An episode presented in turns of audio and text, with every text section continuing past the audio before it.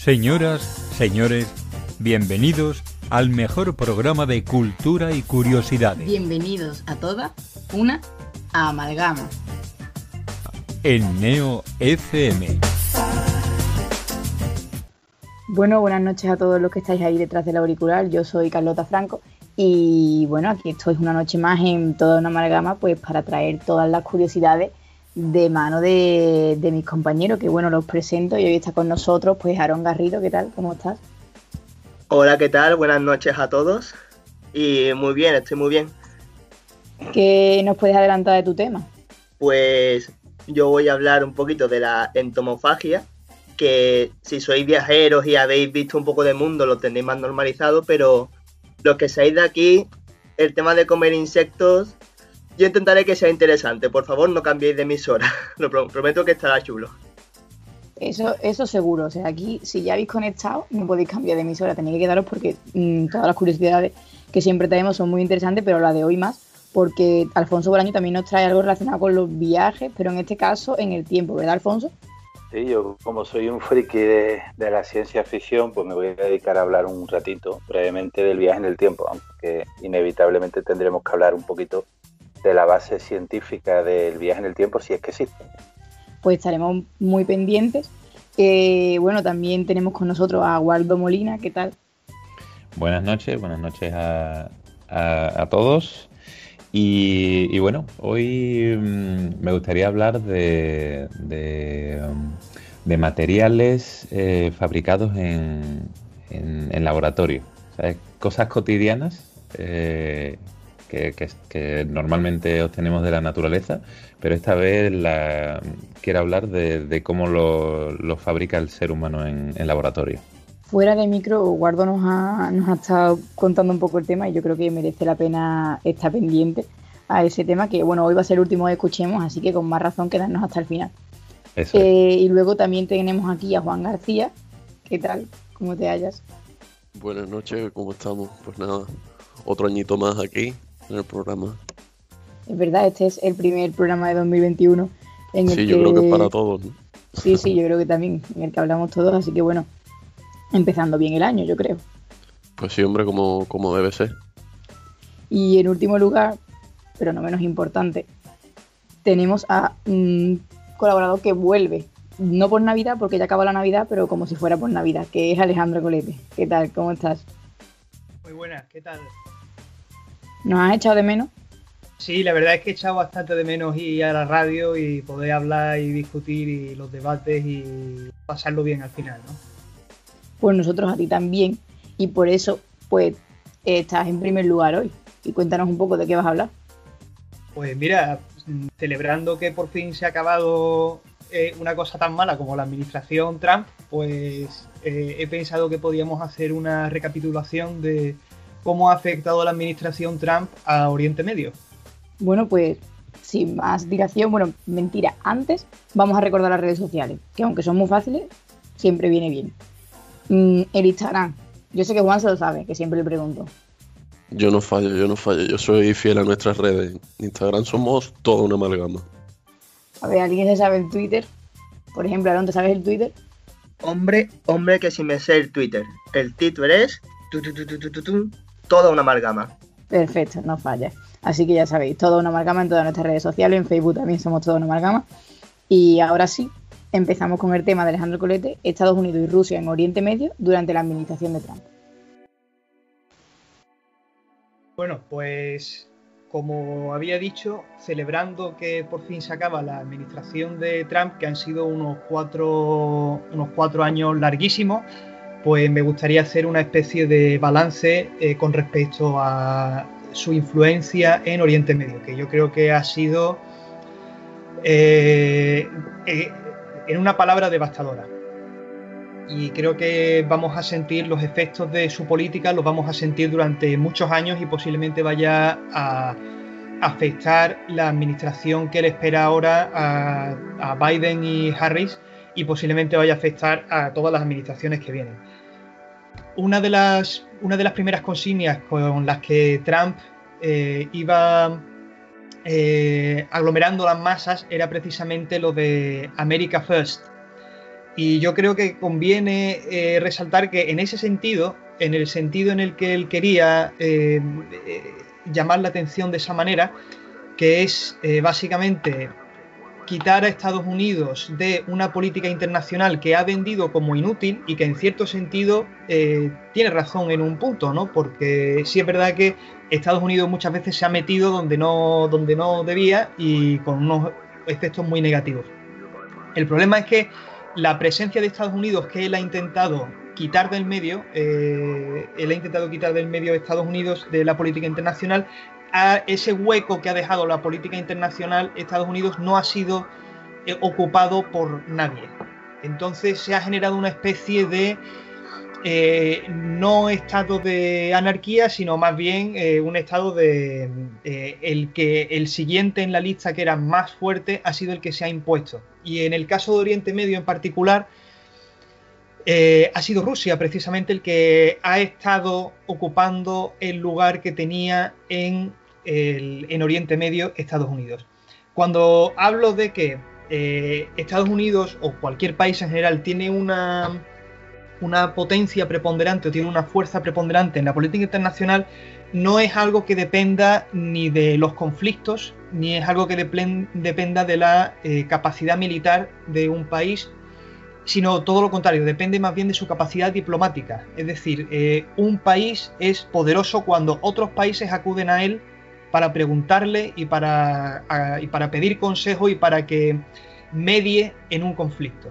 Estados Unidos ha sido eh, tradicionalmente el que después de la Segunda Guerra Mundial se ha ocupado de mantener por, eh, por, doble banda esa presencia internacional. Por un lado, efectivamente, manteniendo una fuerza, eh, un despliegue militar grandísimo y por otro lado también teniendo un papel como mediador dentro de la esfera de, de las relaciones internacionales que es de naturaleza diplomática. Entonces, eh, en ese sentido, pues juega el mismo papel que podía jugar, pues yo que sé, el Imperio Romano en su época, o el Imperio Bizantino, o los Abbasíes, en fin, los, grandes, los, grandes sistemas, los grandes de cuerpos políticos, ¿no? Eh, cuando Estados Unidos se ha quitado del medio, como decíamos, eh, Rusia ha sido el que ha ocupado su lugar expresamente en dos conflictos clave que, deberían entenderse eh, en primer lugar en Siria, que como sabéis, pues eh, si no lo sabéis, pues os lo recuerdo porque de luego en las noticias no se ve muy a menudo, pues Siria lleva sufriendo una guerra civil desde 2011 y es un conflicto que ha costado muchísimas vidas y donde Estados Unidos estaba teniendo un papel fortísimo que, en fin, podemos dudar de si el papel era positivo o negativo, pero sí que tenía un papel grandísimo. Y Trump, parte, de, eh, parte precisamente de la administración de, Trump, ha sido salir de Siria. Eh, ¿Cuál ha sido el precio a pagar de salir de Siria? El precio a pagar de salir de Siria es que eh, en Siria, en la guerra civil siria, había dos potencias internacionales que estaban en juego. Por una parte, el propio gobierno de Bashar al-Assad, que era eh, la dictadura regional eh, típica eh, de, medio oriental, de naturaleza, en fin, de viejo abolengo bacista atrofiado, y por otro lado Turquía, que venía siendo una democracia que ha ido convirtiéndose lentamente en una especie de falsa democracia, autoritarismo, etc. y Rusia se ha convertido en el que está jugando como mediador en esos papeles. Por otra parte también teníamos el conflicto en Libia, donde precisamente teníamos otra vez esos dos bandos.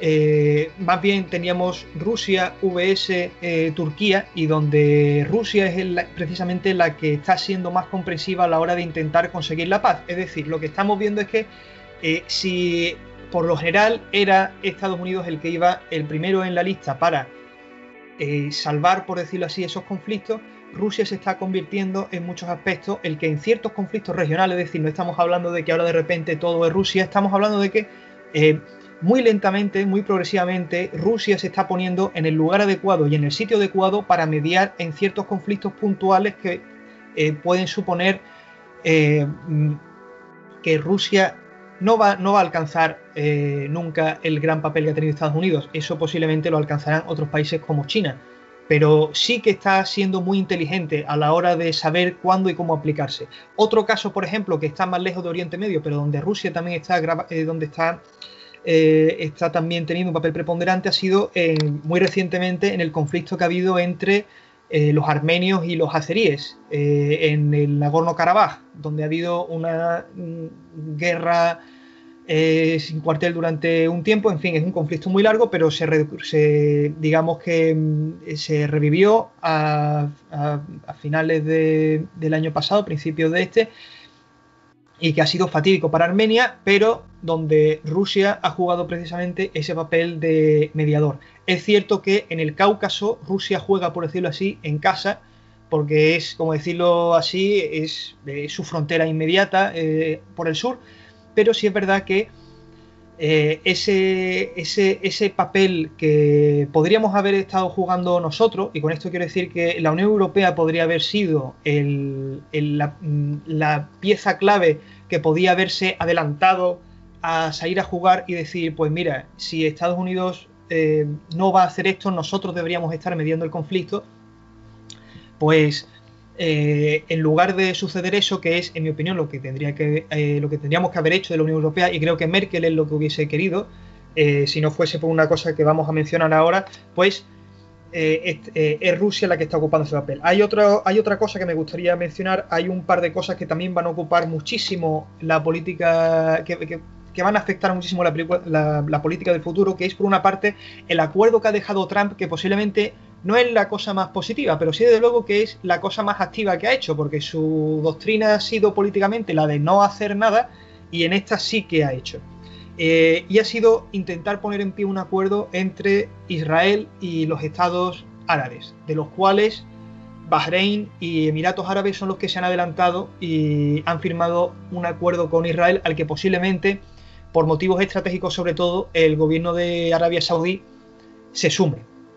Este es un acuerdo de Israel como Estado legítimo y abren embajadas diplomáticas y abren relaciones comerciales. Hay acuerdos firmados por millones de, dólares y, en fin, que tiene un mutuo, se, espera que tenga un grandísimo beneficio económico por ambas partes, pero que después no está realmente apoyado por la base de los países eh, que corresponden. Es decir, eh, no tanto por Israel, yo creo que los israelíes eh, estarán felices de tener más aliados en esa zona porque, en fin, Israel es un estado rodeado de enemigos o de personas que sienten indiferencia por su existencia y está bien eh, para los israelíes. Pero, desde luego, eh, los gobiernos están aquí eh, tomando medidas muy impopulares porque la, aprobación, o sea, el índice de aprobación de estos acuerdos en Bahrein o Emiratos Árabes o Arabia Saudí es bajísimo. Ningún árabe quiere esos acuerdos porque consideran que eso es legitimar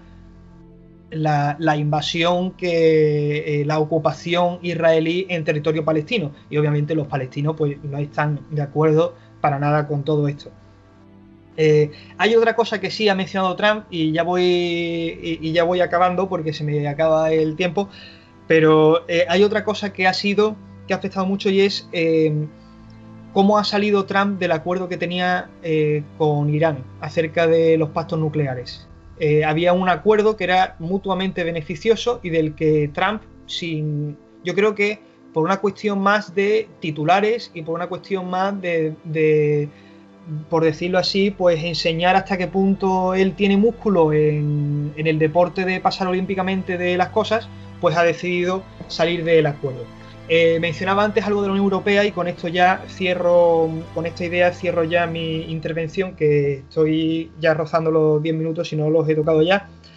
Y es que eh, Turquía durante este periodo ha sido otro de esos, otro de esos formidables gobiernos que eh, ha sabido, o sea, ha sabido pasar de su democracia para convertirse en un estado, como decía, muy autoritario en el cual Erdogan, el presidente, pues em, ha jugado un pulso violentísimo y está mostrando ese, nivel de fuerza e indiferencia típico de los autócratas.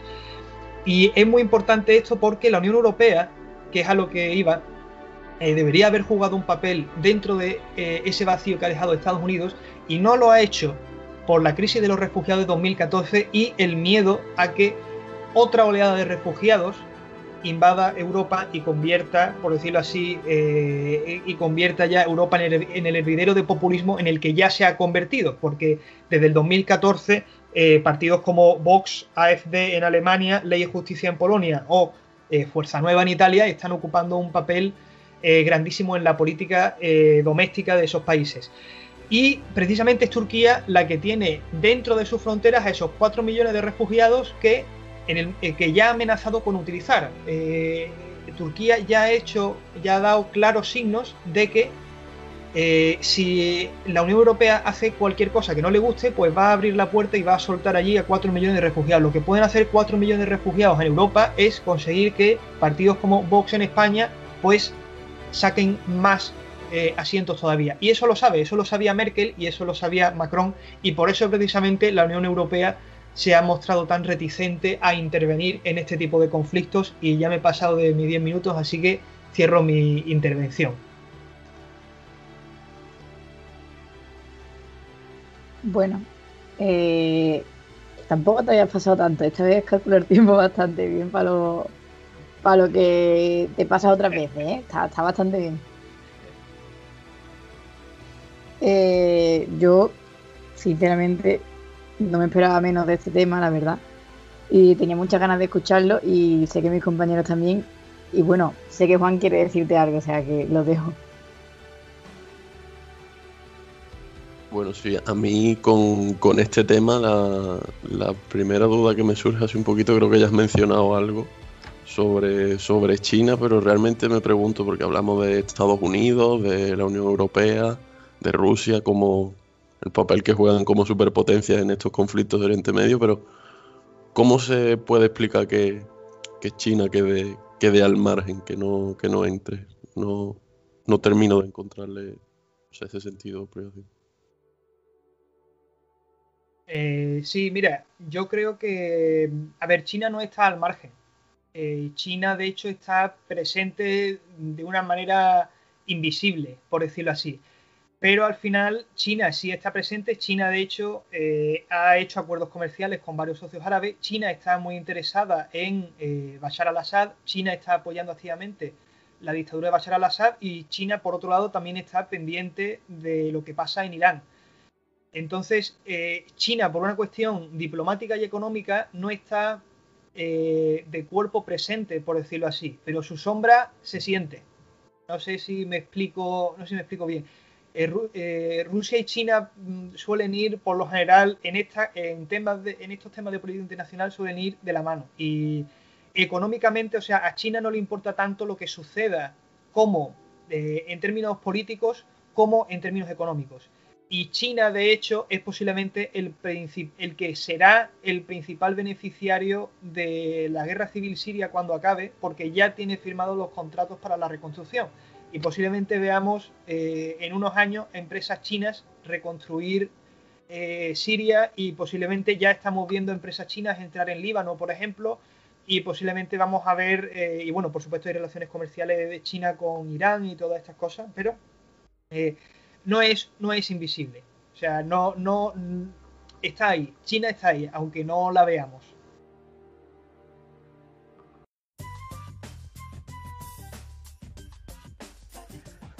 Yo, bueno, a mí decir que me ha encantado. O sea, soy un poco ignorante en el tema internacional, política, pero la verdad es que estoy escuchando y, estaba un poco flipando. Digo, todo lo que, nos, lo, que nos queda en este 2021, que no va a ser poco. Y yo tenía un poco la duda de Estados Unidos como que se salió con, Trump, como que se salió de ese papel de, de intermediario. Y ahora que entiendo que va a volver con la era Biden, los países que ocuparon ese papel de mediador, tipo eso, lo que has dicho, Rusia, China, etcétera, va a haber conflicto ahí, se van a retirar tan tranquilamente o van a ofrecer resistencia ahora que, que vendría de vuelta a Estados Unidos con, con Biden. No sé si eso puede ser una, una fuente de conflicto o va a ser todo muy, muy tranquilo. Pues mira, la verdad es una excelente pregunta porque, a ver, eh, yo no tengo bola de cristal, la verdad es que para ciertas cosas me gustaría y sí es verdad que, mm, eh, que Biden lo va a tener difícil porque en fin, eh, como he dicho, es un papel que Estados Unidos ha jugado tradicionalmente. Yo creo que no va a costar mucho el hecho de entrar, pero desde luego, claro, Rusia, desde luego, Putin, el hecho de que Putin y China tardasen tanto en, en, felicitar a Biden hasta que hubiese todos los recuentos que se propusieron, etcétera, eh, lo que indica básicamente es un cierto descontento. De hecho, hay muchísimo descontento también eh, en varios países de, Oriente Medio. Israel, entre ellos, había también bastante tensión porque la gente que apoya a Netanyahu en Israel suele también apoyar a Trump. Entonces, en fin, eh, yo creo que lo va a tener difícil, que le va, que va a costar y que sí, o sea, no va a haber conflicto armado, por decirlo así, pero sí que va a haber conflictos diplomáticos y va a haber mucha guerra de, pues ahora te sanciono, eh, sal de aquí, pues ahora yo no salgo, y que en fin va a haber un juego internacional muy tonto de, de, lanzarse pullitas, por decirlo así. Pero no creo que vaya a haber nada más grande que eso, porque realmente nadie lo quiere. Eh, ahora mismo el mundo tal y como está, nadie, nadie quiere meterse en grandísimos fregados, por decirlo así. ¿Hay algo más por ahí que alguien quiera preguntar? Sí, eh, no sé si Waldo quería comentar algo. Sí. Ah, eh, yo tenía, yo tenía una, duda. Alejandro, eh, ¿cómo crees que el tratado este que, ha dejado ahí Trump ¿no? en activo con, Israel, ¿cómo crees que afectará eso al, al, conflicto palestino? Porque, bueno, es que Palestina cada año que pasa pierde más territorio. ¿Cómo crees ¿Cómo, piensas tú que, afectará? Pues mira, es una pregunta excelente, es otra de estas preguntas sí que son de, bola de cristal. Yo creo que, a ver, eh, Palestina cada año parece que mengua, ¿no? Porque eh, Israel ocupa un trocito más o monta algún asentamiento más o lo que sea. Eh, Trump ha dado mucha carta blanca a Israel y Trump de hecho ha reconocido indirectamente la validez de esos asentamientos, etcétera, y de alguna manera los países que están firmando con Israel este acuerdo están diciendo, pues mira, nosotros mm, lo que nos importa son los millones que vamos a ganar en acuerdos económicos y, y todo eso más que lo que esté haciendo con Palestina. Yo creo que los palestinos se sienten muy abandonados y la verdad es que yo no veo ninguna salida eh, positiva, o sea, si soy sincero, no veo ningún final feliz para, para Palestina. Yo creo que, a no ser que algo cambie, no creo que la administración de Biden vaya a hacer algo. O sea, Biden dará signos positivos, como por ejemplo Obama. Que Obama, pues a lo mejor en ciertas. Eh, cuando la, ONU se ha hecho algún, alguna declaración sobre Palestina o ha pasado alguna ley o alguna legislación sobre Palestina, pues a lo mejor Estados Unidos tradicionalmente ha vetado muchas cosas y Obama no ha vetado. Y entonces la ONU ha conseguido durante varios años, precisamente por ese guiño de Obama, decir, mira, no voy a vetar nada de lo que saquéis aquí, condenando los asentamientos, pero tampoco mm, ni sí ni no, porque también tiene que conservar sus relaciones con Israel. Yo creo que eso se va a mantener así. No creo que nadie vaya a dar un paso adelante para ayudar a los palestinos, sinceramente. Será lo de siempre. Eh, ayuda humanitaria, detalles pequeñitos, pero nada que realmente vaya a cambiar sustancialmente la situación allí. Yo, para, para antes de pasar al siguiente tema, eh, quería, Alejandro, que, bueno, has dicho que no tenías bola, bola del futuro para ver qué iba a pasar en los próximos meses y años, pero si tuvieras que decirnos tu pronóstico de lo que va a pasar de alguna manera, así brevemente, en una frase, ¿cómo, ¿qué nos dirías? Mira, hay una frase, en la Biblia tiene, tiene, es una gran perla de sabiduría, tiene muchos textos que son estúpidos, pero hay otros que son magníficos. Hay una frase en la Biblia que a mí me encanta y que está en el libro del Eclesiastés y que es nihil sub sole novum, que significa, bueno, en la, en la versión de la Vulgata, que significa no hay nada nuevo bajo el sol. Y yo creo que eso es exactamente lo que va a pasar. Hay una frase, ese mismo verso del Eclesiastés dice qué es lo que ha sido, lo que será, qué es lo que será, lo que ha sido siempre. Y yo creo que eso es exactamente lo que va a pasar. O sea, no va a cambiar nada Eh, creo que, en fin, habrá cambios mm, insustanciales, pero el sufrimiento de muchísima gente seguirá para adelante y nada, nada realmente va a cambiar. No hay nada nuevo bajo el sol, no estamos viendo nada nuevo bajo el sol y no vamos a ver nada nuevo bajo el sol eh, ninguno. Amén. Nos quedamos con, con, esa frase, la verdad. Y hablando de, de, una persona que se podría decir que ha muerto metafóricamente, en este caso, respecto a, a su presidencia en los Estados Unidos, que es Trump, vamos a pasar a otro tema que también habla de la muerte, pero en este caso de la muerte de algunos artistas y su fama, pues tras su muerte, su fama póstuma, mm, con Juan García. Así que, pues, todo tuyo, Juan.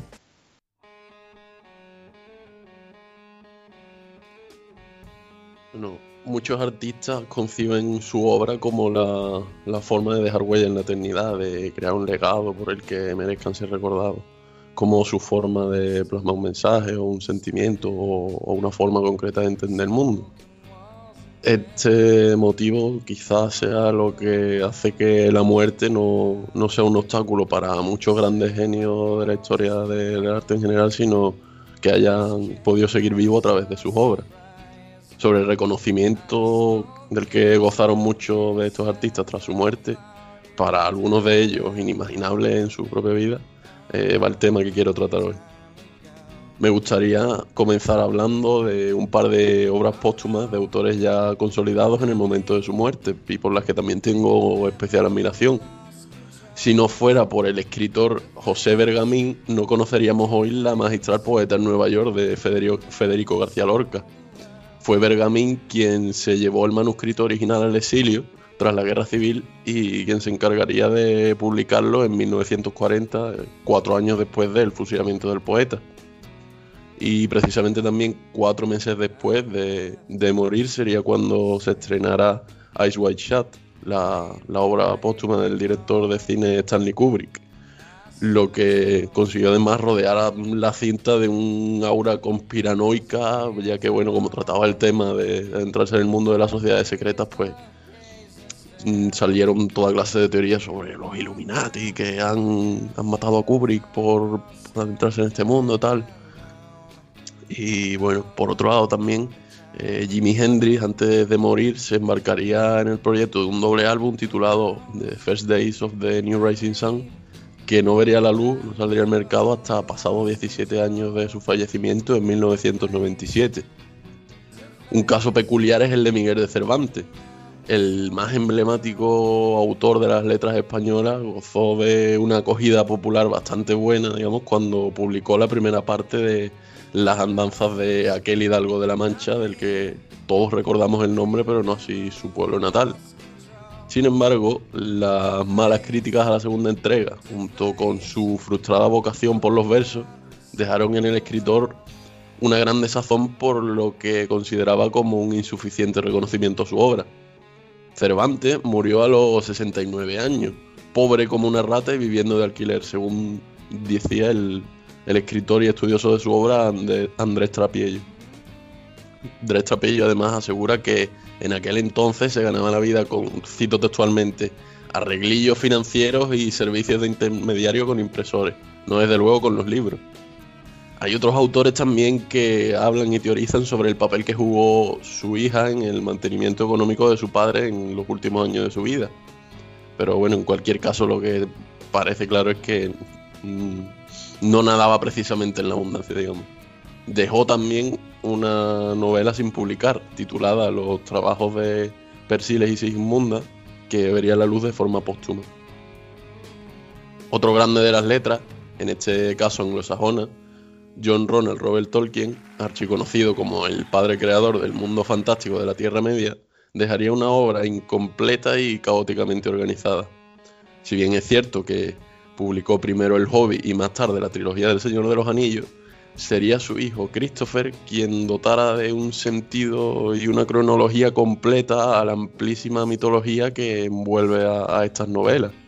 El gran proyecto inconcluso de Tolkien fue de Tolkien padre fue el Silmarillion, que para los fans más devotos del Señor de los Anillos y el Hobby, pues ejerce como una, digamos, una Biblia porque recoge y narra todos los acontecimientos, mitos y episodios desde lo que podríamos considerar el génesis de la Tierra Media. Christopher Hijo sería quien se encargaría de recopilar, ordenar e incluso añadir o modificar ciertas lagunas que había dejado la obra de su padre en vida. Por estas modificaciones siempre, bueno, los más puristas pues lo criticaron por, por hacer, tomarse ciertas licencias y demás, pero lo cierto es que fue quien dotó de un sentido unitario a este mundo fantástico y publicó además 12 volúmenes sobre la historia de la Tierra Media, además de una recopilación de cartas de Tolkien padre a sus lectores, junto a una serie de cuentos inconclusos. Tampoco llegaría Steve Larson, autor de la saga de novelas negras Millennium, a haber publicado sus creaciones Justo después de haber entregado la tercera entrega a su editor, falleció repentinamente a los 50 años de un ataque al corazón. La saga de bestseller ya se convirtió en un auténtico fenómeno editorial que no tardó en dar el salto en forma de adaptación a la gran pantalla. Aunque bueno, si hablamos de, artistas que murieron antes de alcanzar la fama, probablemente pues, el caso más representativo sea el de Vincent Van Gogh, la figura más prominente del, del postimpresionismo y también pues a día de hoy uno de los pintores más reconocidos a, nivel mundial. Que, bueno, que tuvo una vida muy desdichada y, y, terminó antes de que su nombre fuera siquiera conocido más allá de el grupo de pintores con los que se reunía frecuentemente. Hay que hablar de una creencia popular ampliamente extendida de que Van Gogh únicamente vendió una obra en vida, pero en realidad está está documentado que vendió al menos dos horas más.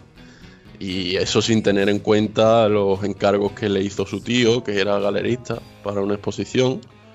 Y, además que mm, su tío no era el único galerista en la familia, puesto que su hermano Theo Van Gogh, hermano de Vincent, también lo era.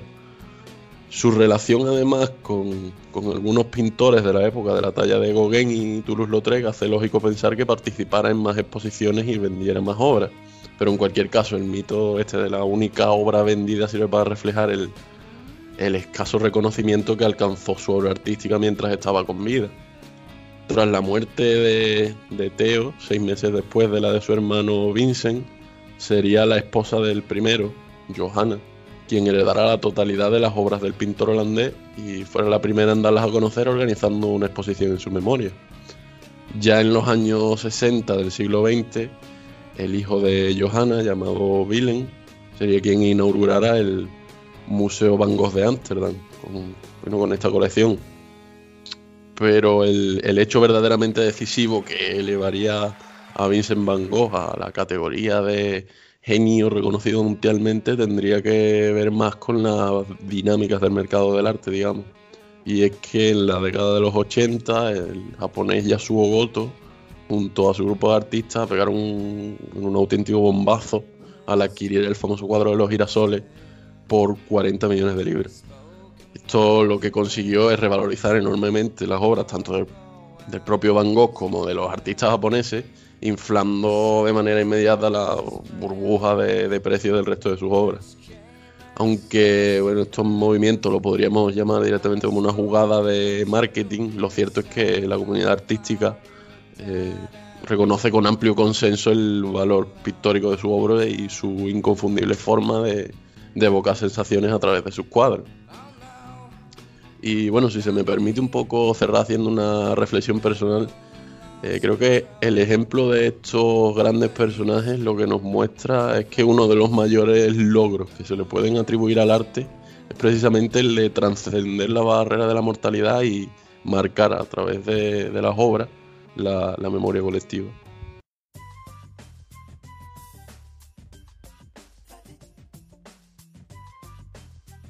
Me, gusta que hayas hecho al final esa reflexión personal porque justo te, te iba a preguntar qué pensabas o cuál era tu opinión.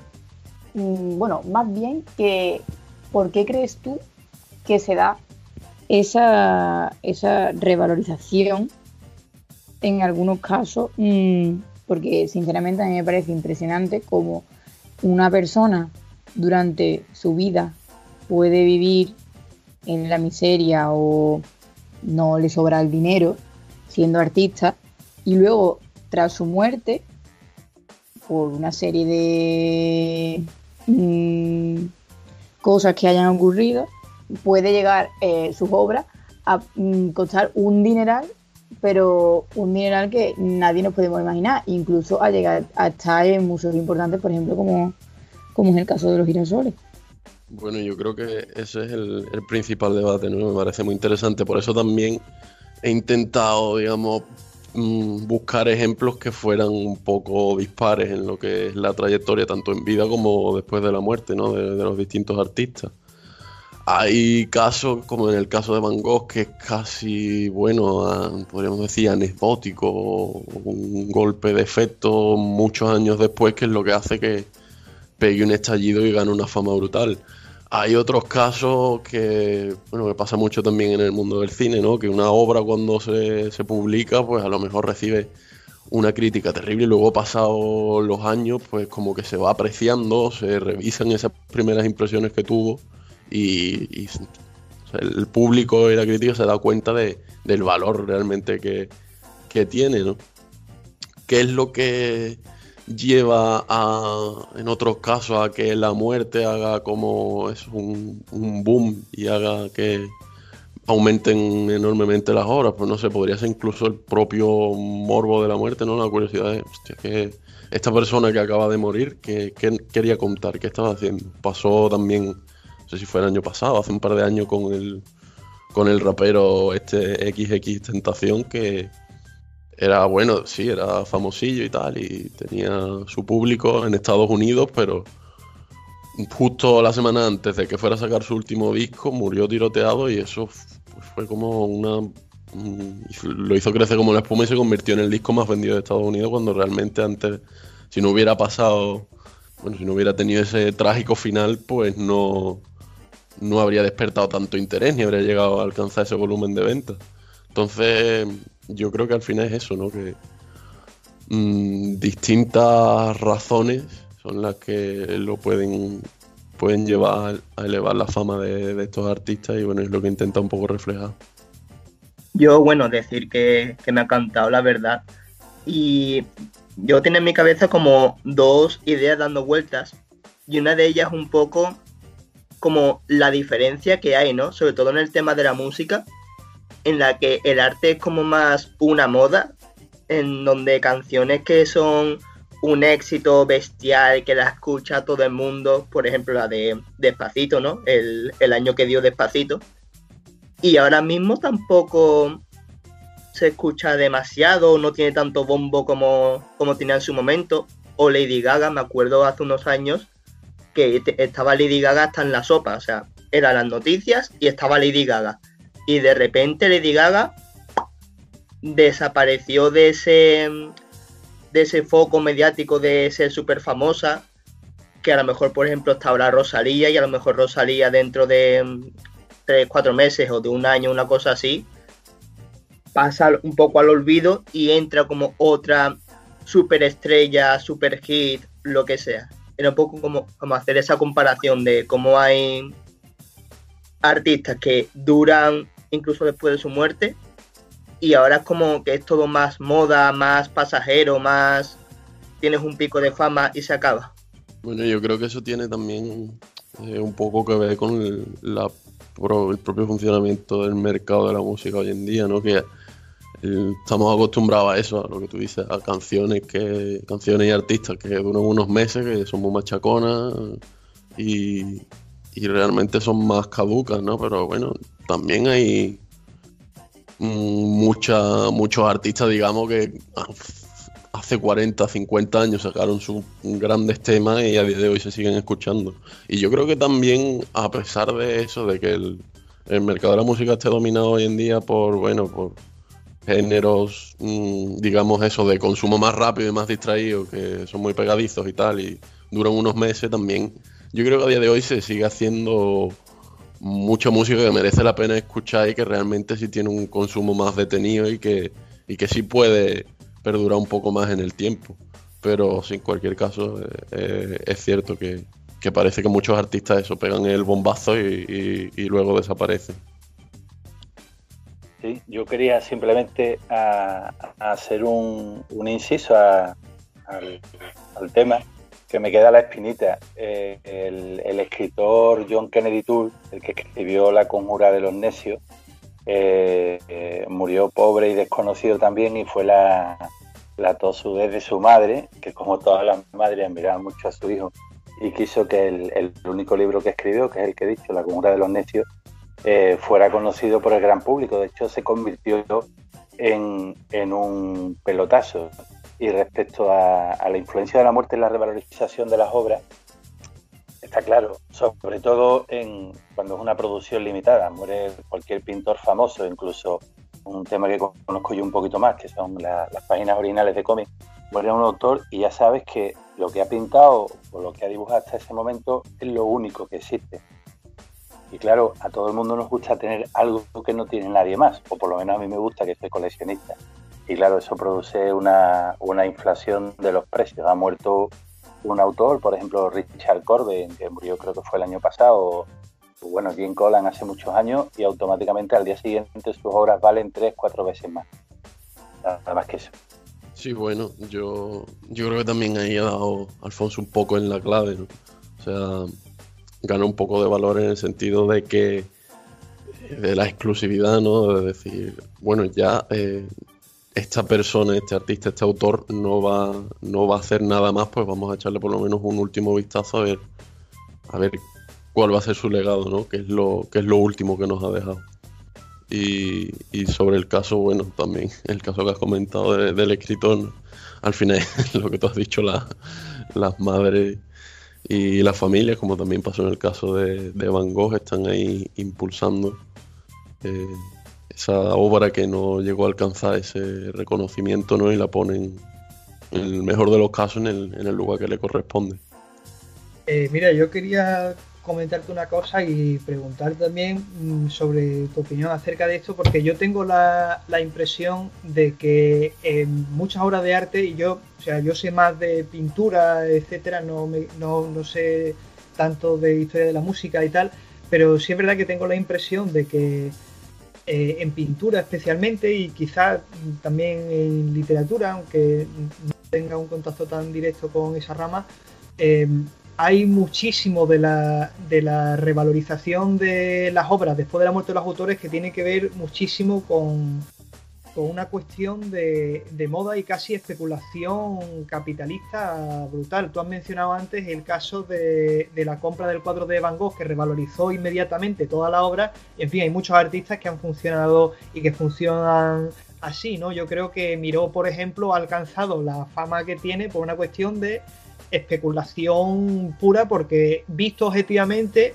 eh, o sea, miró mi hermana, de, o sea, mi hermana cuando tenía 5 años pintaba mejor que miró y, eh, por ejemplo a mí en el caso particular de Van Gogh que has puesto, a mí Van Gogh me parece que es un pintor competente, pero no me parece que sea un gran pintor en comparación, por ejemplo, incluso con gente de su misma generación o de su mismo estilo, ¿no? Y que su fama tiene más que ver con que a algún burgués interesante pues le ha parecido aquello guay y sin conocimiento realmente de, lo que es el estilo o la fuerza que pueda tener un pintor en comparación con otro, pues eh, simplemente pues se han caprichado de eso, lo ha comprado por no sé cuánto y entonces pues eso hace que todo un grupo de pijos ricachones se dedique por una cuestión de ver quién tiene la churra más larga a comprar obras a un precio desorbitado que hace que tengamos una perspectiva de la historia del arte un poco desordenada. No sé, no sé tú hasta qué punto estás de acuerdo con esa idea o no, o si la compartes o qué. Sí, bueno, yo creo que es innegable que el mercado del arte también funciona de, forma especulativa y, bueno, y está demostrado que eso, que el ejemplo que he puesto de, la japonés con, con Van Gogh lo que pretendía no era revalorizar la obra de Van Gogh, sino que demostrar como el poderío de su propio grupo de artistas y, que la gente dijera, hostia, esta, gente quiénes son que pueden comprar esta obra que había pasado a priori más desapercibida, ¿no? Y que han visto cómo tienen esa capacidad para hacer ese desembolso, ¿no? Y al final, pues eso, pues crea ese run run, se habla y, tiene beneficios económicos para ellos. Sobre Van Gogh, eh, es cierto que muchas veces se le achaca, bueno, que técnicamente no es, no es un gran pintor, ¿no? Por, los brochazos tan gordos que pegaba, ¿no? Y que hay, eh, no sé si lo comparamos con los impresionistas, con, con Monet, con Manet, con el propio Gauguin, mm, hay mucha gente que dice, ¿no? Que no llegaba a ese grado de maestría técnicamente. Yo, como negado en las artes plásticas, no, no soy capaz de llegar a ese punto de análisis, pero sí es cierto que por eso Van Gogh, como también llega un poco, digamos, de manera tardía al impresionismo, no es pionero, pues se le, encasilla, como aparte de ese movimiento impresionista en, lo que es el postimpresionismo, que sí es un poco más, más digamos, más pionero y, y crea su propio sello, ¿no? Luego, sobre yo creo que sí, que a, grandes rasgos al final eh, el mercado despierta modas y, tendencias, pero al mismo tiempo no necesariamente implica que, esas obras tengan menos valor por el hecho de, convertirse en una mercancía. Bueno, yo eh, quería decir que me ha recordado eh, cuando estabais hablando de los... creo que ha sido Aaron hablando de, cuando hablaba de los cantantes que ahora a lo mejor tienen como un boom, pero luego cuando pasa un tiempo, pues se olvidan de ellos. Pero yo tenía un profesor que decía que muchas veces las personas que han sido famosas también en su en vida, ¿no? En este caso hablando de a lo mejor los pintores, eh, que han sido famosas en vida, luego cuando se mueren pueden tener la oportunidad de llegar a ser leyendas. Y entonces ya él decía que leyendas ya hablamos de cuando te pones todo de esa persona, rollo camisetas, mm, de, manera que no hace falta que seas fan para que lleves una funda del móvil eh, con tal artista. O sin ser fan, sino que lo ves por todos lados. Entonces, me parece curioso que muchas de las personas que tampoco en su vida fueron famosas, también son leyendas, porque en cuanto sitio, o ahora que se llama mucho de moda, ¿no? Hemos visto ropa con esos cuadros que a lo mejor en su época pues no valían un duro y ahora se podría considerar de que son leyendas. Bueno, yo creo que eso tiene que ver también con, el tema del merchandising muchas veces, ¿no? Que cuando eso, cuando un artista, un grupo de música o tal, por el tema que sea, tiene tirón, se, se pone un poco de moda, pues sacan camisetas, sacan discos, sacan fundas de móviles, de todo y puede puedes llevar a, los Rolling Stones o a Van Gogh puesto en, los pendientes. Pero sí, es eso al final. Es como una forma de, digamos, de llevar tus gustos puestos, ¿no? De, que de un primer vistazo cualquiera que te vea diga, ay, pues mira, este, a este le gusta la música de los 60, a este tiene interés en el impresionismo. Y ahora que decía la palabra tirón, voy a aprovechar el tirón para hablar de eh, los sorteos de Domino's Pizza que estamos haciendo desde nuestra cuenta de Instagram, que como ya hemos dicho antes era toda una amalgama. Eh, y entonces quería decir que mm, no hay nada que tenga más tirón como una pizza gratis. Así que me gustaría que estuvierais pendientes de nuestra cuenta de toda una amalgama porque vamos a realizar un sorteo como llevamos haciendo unos días atrás y bueno, que os puede tocar a cualquiera si seguís los requisitos. Así que estarse pendiente, seguir los requisitos y, quién sabe, que a lo mejor toca una pizza gratis de mano de Domino's Pizza y con la ayudita de toda una amalgama por haber escuchado este programa. Después de, aprovechar este tirón, retomo la palabra, mm, quiero presentar el siguiente tema que tenemos hoy de Alfonso Bolaño, que bueno, como hemos dicho al principio, va a hablar de los viajes en el tiempo en las novelas de ficción. Ya en el último programa nos trajo el tema de coleccionismo de cómics. Y fue muy, muy interesante y este creo que no se va a quedar corto, así que estar muy atento que ahora viene Alfonso Bolaño. Hola, buenas noches. Eh, yo no soy tan entendido en historia como, como Juan, pero también soy aficionado y claro, a los que nos gusta la historia y somos friki, pues se dan los dos requisitos. Nos interesa mucho el viaje en el tiempo. El viaje en el tiempo como teoría y el viaje en el tiempo también eh, para ver una buena novela, Una noche de lluvia. a mí me llama mucho la atención, investigando un poquito sobre el tema, porque claro, hay que preparárselo, que la, primera novela sobre el viaje en el tiempo, eh, se llama Año 7603, es de un noruego que la escribió en 1781. Eh, he tenido ocasión de darle un vistacillo, no, no tiene calidad literaria ninguna, pero es muy gracioso porque el, argumento es que un hada transporta al protagonista mágicamente al año del título, al 7603. Durante mucho tiempo el viaje en el tiempo no, no era concebido por las personas, quizás por una, una mentalidad, digamos, más científica, quizás también porque les parecía un tema frívolo. Y, y hasta la época no voy a decir contemporánea, pero sí hasta los años por lo menos 50, 60 del siglo pasado, no hay muchos ejemplos en la literatura mundial. Sin embargo, los españoles, porque siempre hay que hacer patria, eh, tenemos el honor de, ser compatriota del primer escritor que eh, introdujo una máquina del tiempo en la literatura.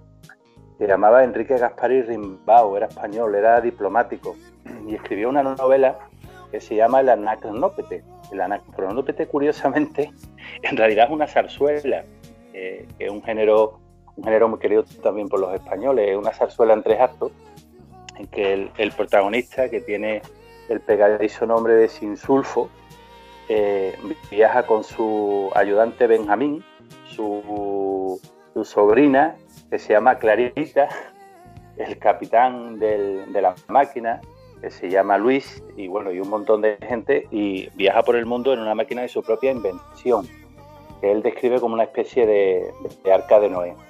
Curiosamente, en la maravillosa serie de televisión El Ministerio del Tiempo, que también es española, como saben, bueno, los frikis, los frikis de este tipo de, series, aparece el anacronópete construido. Eh, uno de los protagonistas de, de la serie, uno de los malos, eh, descubre los planos y es capaz de trasladarlo a la realidad. Sin embargo, eh, a pesar de que los españoles fuimos los primeros, me voy a incluir yo también, me da, me da mucho, mucho gusto, en, tratar de la máquina del tiempo en una novela, eh, siempre los ingleses, que tienen mejores publicistas, dicen que la primera novela con máquina del tiempo es precisamente la máquina del tiempo de H.G. Wells pues bueno, a los que estéis escuchando, que sepáis que los españoles llegamos ocho años antes, porque la máquina del tiempo es de 1895. También es verdad que la máquina del tiempo de H.G. Wells es mejor novela.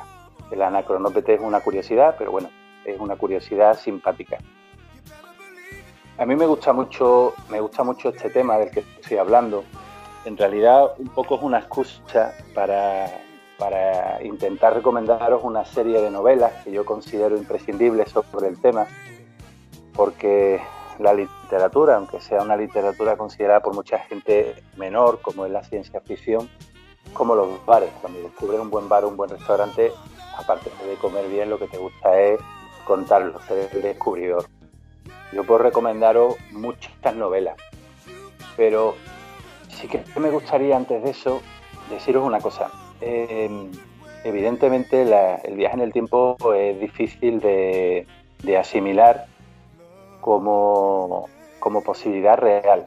Sin embargo, gente tan, tan inteligente, millones de veces más inteligente que nosotros, como Stephen Hawking o como Albert Einstein, sostuvieron que era posible. De hecho, hay una, una curiosidad muy simpática eh, Stephen Hawking el 28 de junio de 2009 montó una, recepción en uno de los salones de la Universidad de Cambridge eh, con una pancarta que decía Welcome eh, Time Travelers, es decir, bienvenido a los viajeros del tiempo. Él sostenía que era posible el viaje en el tiempo. decía que todavía no se había encontrado una fuente de energía suficientemente potente para permitir ese desplazamiento a la cuarta dimensión. La cuarta dimensión es el espacio-tiempo.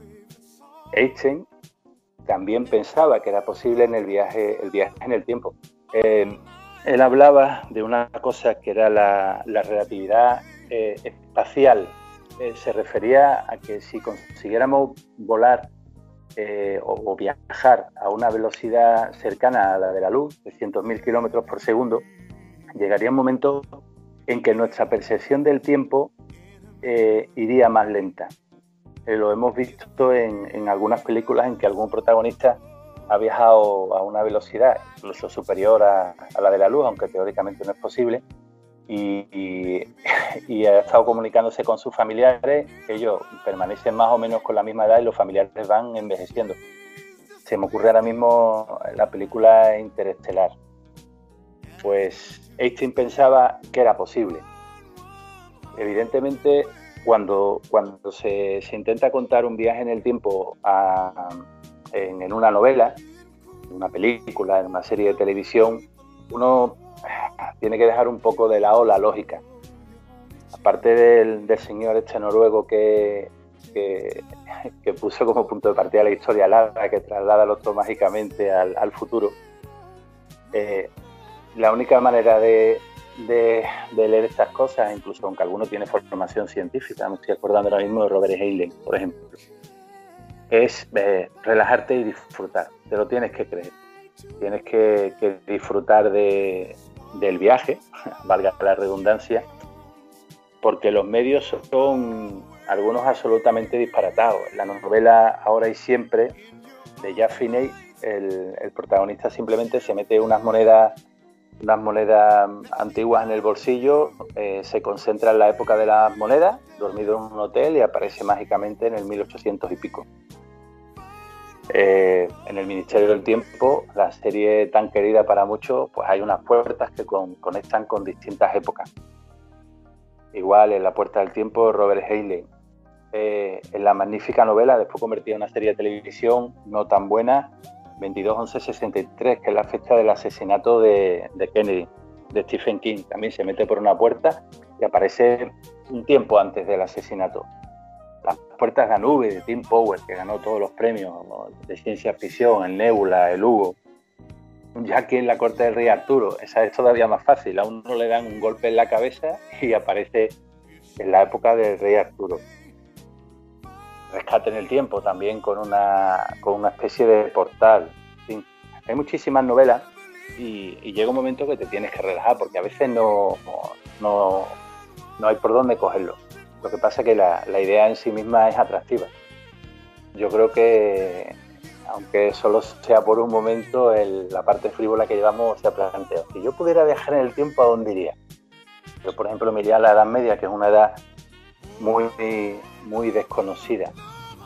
Después están los peligros del viaje en el tiempo. También hay alguna novela dedicada a eso, la, la paradoja que todos conocemos de si viajo hacia atrás en el tiempo y mato, por ejemplo, a mi abuelo, resulta que yo no nazco.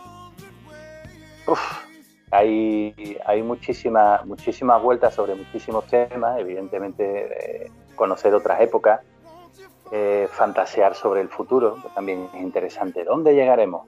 Muchas veces, eh, como habéis visto, algunas películas se han quedado, se han quedado atrasadas respecto a novelas también respecto a cómo, cómo, pensaba el autor que iba a ser el futuro en 40, 50 años. Hace, escribe una novela, yo sé, sobre el 2020 eh, eh, y dice, bueno, nadie me lo va a discutir porque como estamos en 1960, pues da igual, llega el 2020 y prácticamente nada, nada se ha cumplido. Por eso las películas sobre el viaje en el tiempo hacia adelante suelen, suelen envejecer bastante mal. Eh, la de Robert Taylor, la, la primera, la original sobre la máquina del tiempo él aparece en un mundo apocalíptico donde todo ha sido destruido. Hay unos personajes que son los Morlocks, que se llevan a la gente de la superficie, que son muy simples, los matan, en fin. Espero que nunca, que nunca se cumpla. Bueno, simplemente pediros que os relajéis, que prescindáis de los prejuicios técnicos y científicos que tenemos y que os arriesguéis a leer alguna de las novelas que os he recomendado, que creo que son todas estupendas y que evidentemente, como era mi tema, son de viaje en el tiempo. Un saludo. Bueno, eh, a mí me, gusta mucho este tema porque me llama mucho la atención el viaje, los viajes en el tiempo, pero quería compartir con vosotros que siempre que, leo o veo algo relacionado a los viajes en el tiempo, me queda la incertidumbre de pensar, mm, seguro que se han dejado algún cabo suelto. En mi mente, sí, creo que hacer una película o escribir un libro en relación a los viajes en el tiempo, siempre pienso que es una movida porque luego, cuando vuelven, a lo mejor, sí, en el caso del Ministerio del Tiempo, siempre pienso, pero si han vuelto al pasado y se han conocido a ellos mismos cómo no se dan cuenta y, y empieza a pensar, es que seguro que se han dejado algún cabo suelto. Y eso me, gusta, pero a la vez me preocupa en el sentido de, si no lo han hecho bien. Aunque realmente diciendo lo que has dicho de que mm, personas mucho más inteligentes que nosotros, obviamente, como eran Einstein o, o bueno, no recuerdo su nombre, eh, creían también el viaje en el tiempo, ya como que me relajo un poco pensando que en realidad a lo mejor tampoco es tanta locura y tampoco se dejan tantos cabos sueltos por detrás. Mira, eh, en realidad, aunque me da un poco de, coraje, tengo que reconocer que incluso aunque fuera posible el viaje en el tiempo, requeriría unos cálculos que yo creo que ni con las computadoras más, más desarrolladas del mundo. El viaje en el tiempo tiene, evidentemente, dedicado tiempo a pensar a esto, que sea un poco tonto, pero bueno, el viaje en el tiempo no es solo un viaje en el tiempo, es un viaje en el tiempo en el espacio. En, muchas en muchas novelas eh, ocurre que el protagonista pues, se mete en una máquina o cruza en un portal y aparece en el mismo sitio eh, o hacia adelante en el tiempo o hacia detrás. Pero ¿qué ocurre?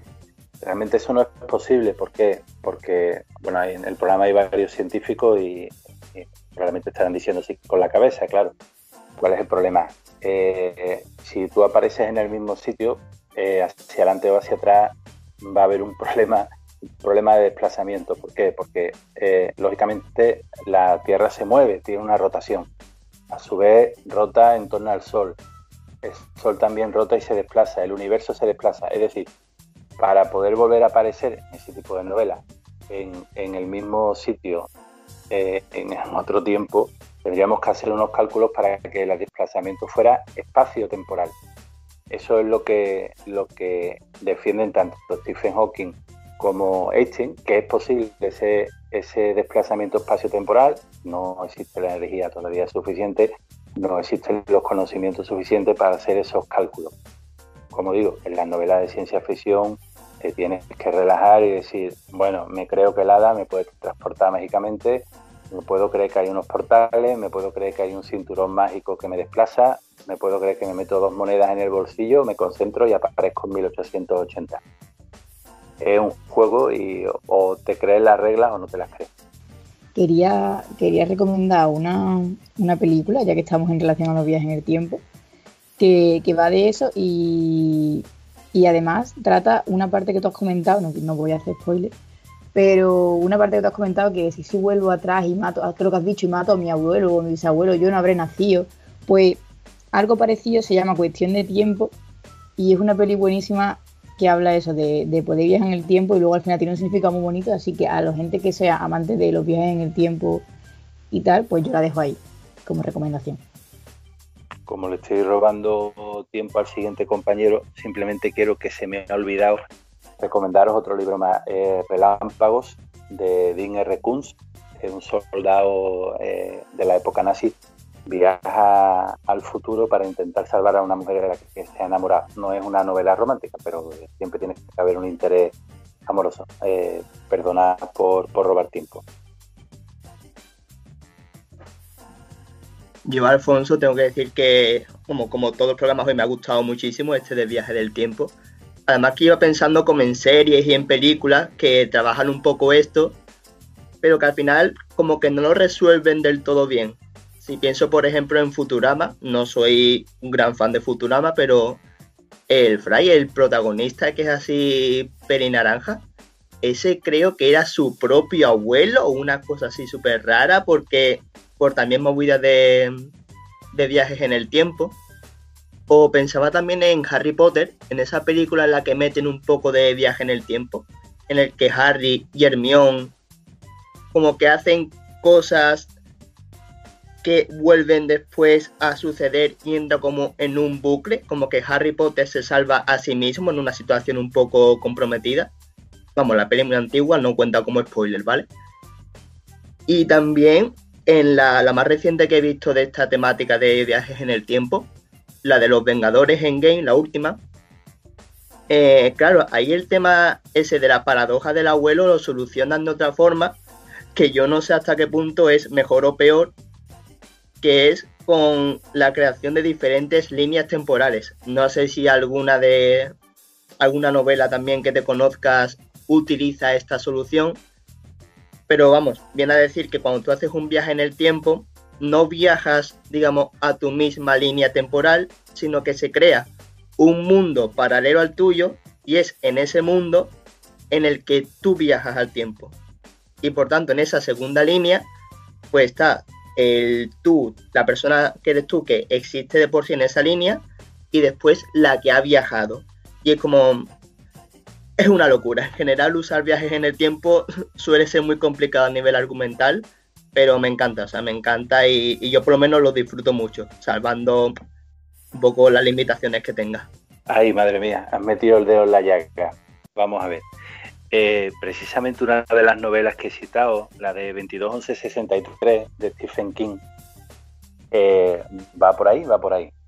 Eh, dentro de las mil millones de teorías que hay sobre el viaje en el tiempo, hay una, hay una que es la que, la que te has referido tú, que sostiene que viajando hacia el pasado no se puede, no se puede cambiar la línea temporal, sino que creamos líneas alternativas. Porque esa teoría sostiene que la historia tiende, tiende a permanecer, es resistente al cambio. Eh, yo modestamente llevo un montón de años escribiendo también porque me interesa una novela sobre el viaje en el tiempo eh, y bueno, los protagonistas intentan precisamente eso, ¿no? Por supuesto, al servicio de España. bueno, pues eh, realmente, realmente al final, en muchas novelas, no solo la que he citado Stephen King, el objetivo, el objetivo de los protagonistas es cambiar cosas que han ocurrido en el pasado y que ellos no consideran correctas. Es curiosamente lo contrario a lo que hacen en la serie española El Ministerio del Tiempo, que lo que intentan es que el pasado no se cambie. Sin embargo, la novela de Stephen King y en muchas otras, realmente no solo por el protagonista, por un interés que tiene en determinadas cosas, pues intenta, intenta cambiar el, cambiar el pasado. Hay una novela que estoy recordando ahora mismo de Paul Anderson que se llama La patrulla del tiempo, que precisamente ocurre eso, es, parecido al Ministerio del Tiempo, son unos vigilantes de las líneas temporales. Sin embargo, la mayoría, la mayoría de las novelas van en, la línea que has dicho tú. Es el tiempo es resistente, la línea, las líneas temporales son resistentes y como mucho, como mucho, podemos crear líneas alternativas. Lo que pasa es que eh, en todas las novelas, en todas las series de televisión, nos advierten del peligro de trastear con el tiempo. Puede ser, puede ser que cambies una línea temporal o incluso puede ser que no crees una línea temporal alternativa, sino que hayas cambiado la realidad, la realidad del pasado y al final, intentando evitar un mal, provocas un mal mayor. Ese es el peligro de trastear con el tiempo.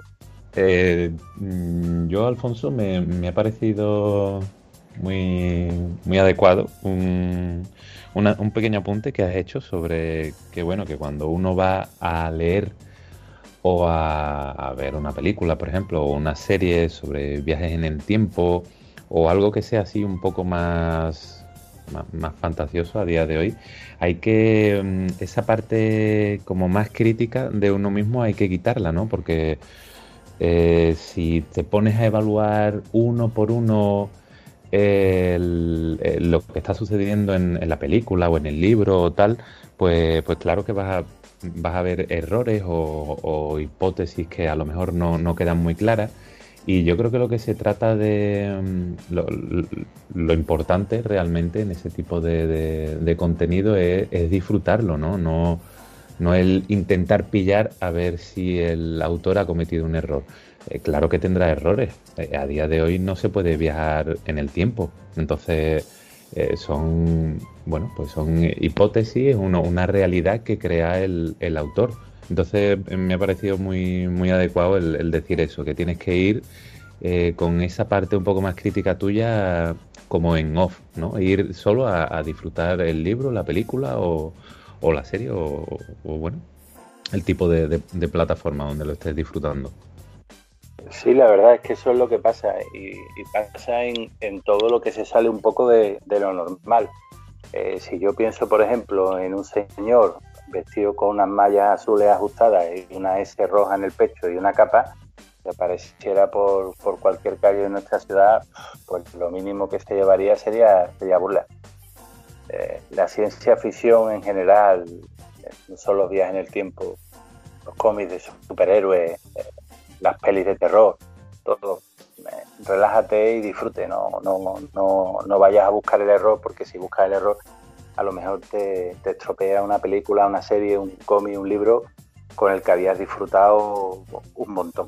Yo quería comentar una cosa porque en la línea esta que dices, creo que hay un detalle muy importante, ¿no? Porque el, pacto de ficción que uno tiene con el, con el autor del libro va en función de, de la calidad del libro, ¿no? O sea, yo creo que hay una cantidad de detalles que uno puede perdonar en una obra cuando la obra le promete algo emocionante y bueno.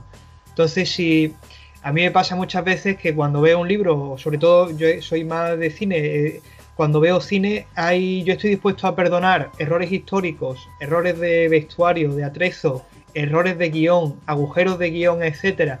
Yo puedo perdonar eh, ciertas cosas cuando veo que la obra me está prometiendo o me está dando una cantidad de emoción y una cantidad de fuerza que, que digo, mira, si, eh, si, si, esto es lo que, o sea, ya no me importa, no me importa que, que, la, que, esto tenga errores, porque es tan bueno que me da igual, o sea, pero yo creo que está muy relacionado también con eso, el contenido emocional y la tensión que te da una obra. Si, si tú, si el espectador está o el lector está contento con lo que está viendo, le perdona al autor lo que sea.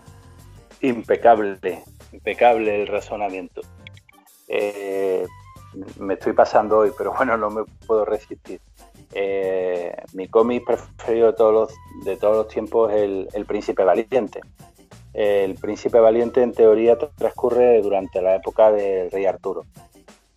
Eh, sin embargo, a lo largo de sus aventuras se enfrenta con dragones prehistóricos, eh, asiste a la caída de Roma, lucha contra Atila el Uno, eh, participa en, batallas que se desarrollan alrededor de su época, pero también 200, 300 antes, años antes o 200, 300 años después. Pero la historia es tan buena que dice, me relajo y disfruto. Y creo que eso funciona con todo al final, al final o, juego o no juego. Como, como decías tú, si la obra merece la pena, pues, pues me relajo. Si la obra, como decía, la de Lada está trasladando al otro en el tiempo, es una porquería, pues llega un momento que dice, mira, no, no me merece la pena. Bueno, no, no te preocupes, Alfonso, que, que te lo perdonamos por hoy. pero porque además ha sido, ha sido como un buen fin que, el tema merecía la pena este debate. Y además que siempre son debates enriquecedores, que es lo, es lo bonito, ¿no? Que tiene, que tiene toda una amalgama al fin y al cabo. Mm, y tras este tema, pues a ver si lo digo bien, porque siempre con los temas de Aaron Garrido tengo un problema a la hora de, nombrarlo, espero no equivocarme. Que, bueno, Aaron, como ya he adelantado, nos va a hablar de la entomofagia, y si es esta una alternativa a nuestra dieta tradicional. Así que cuando quieras, es todo tuyo,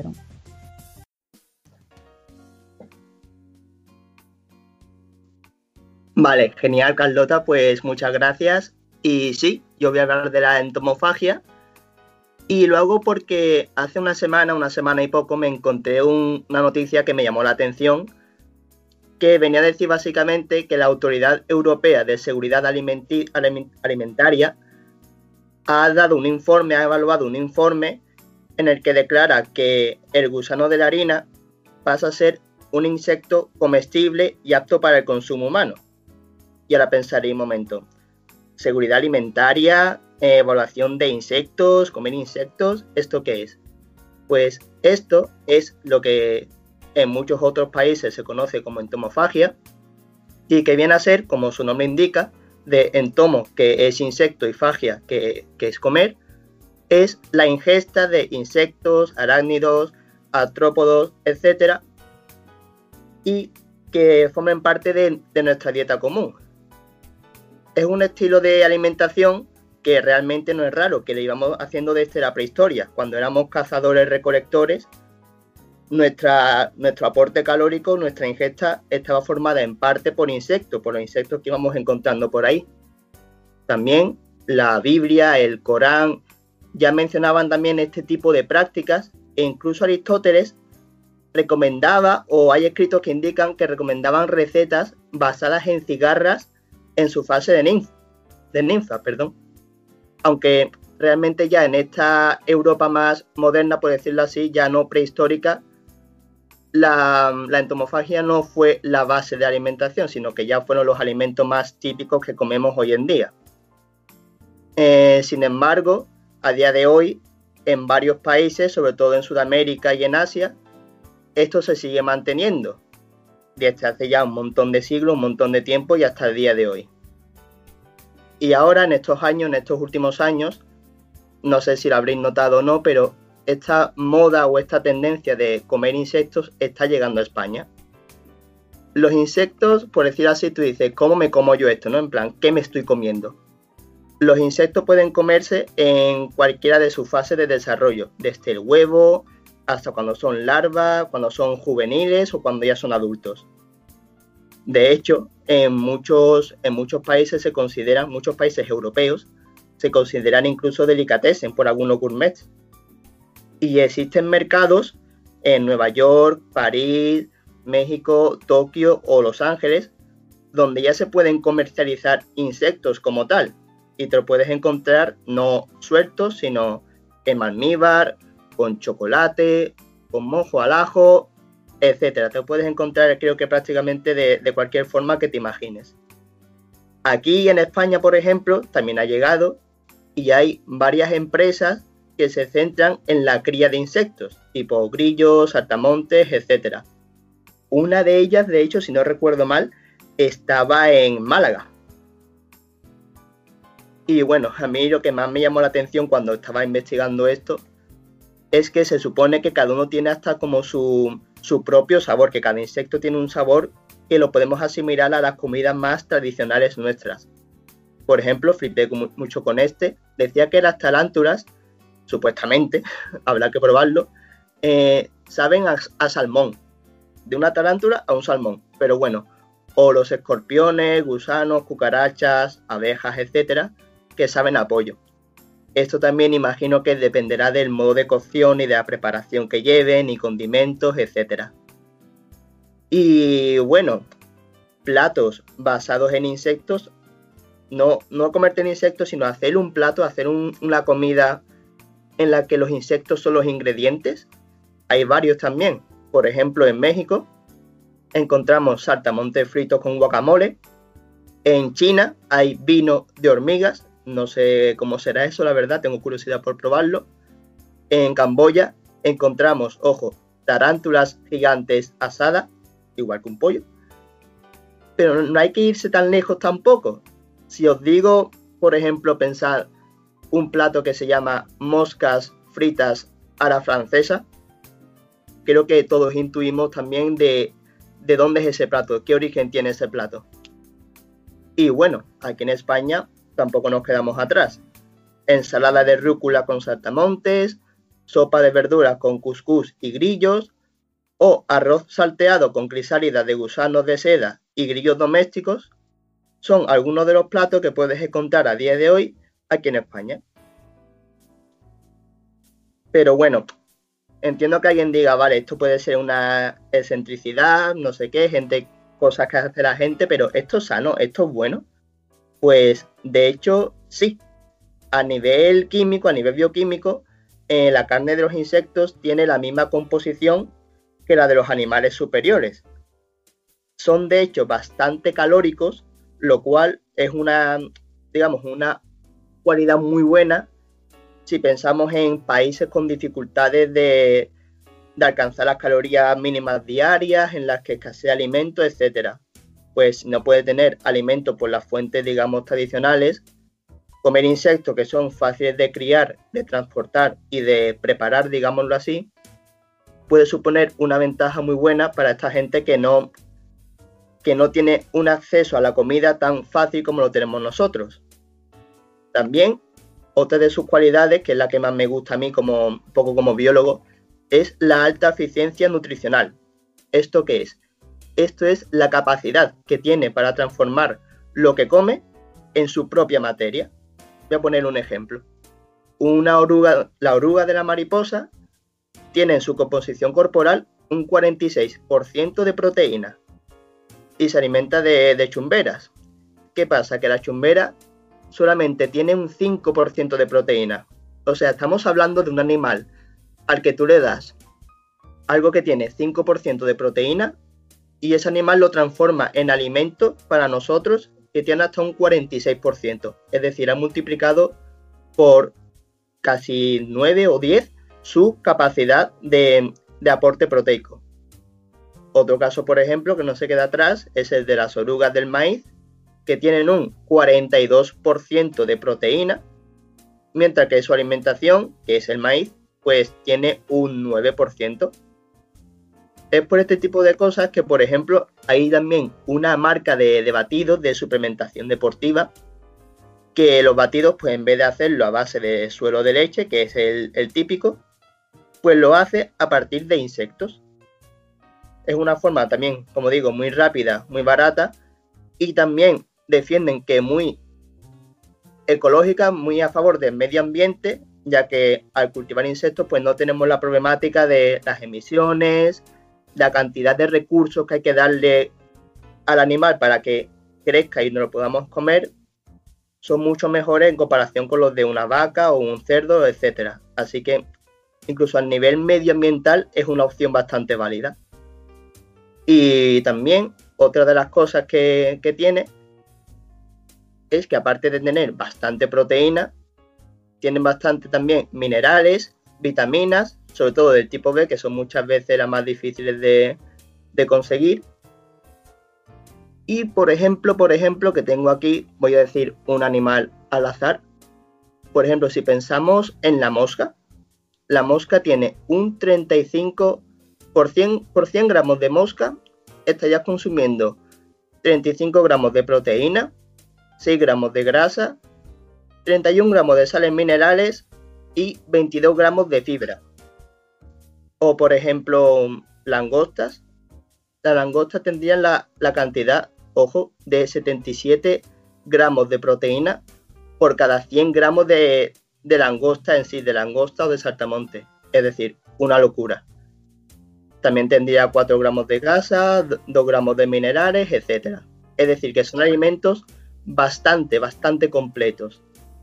E incluso, incluso, no sé si, si os hacía la idea de lo que son los aminoácidos esenciales.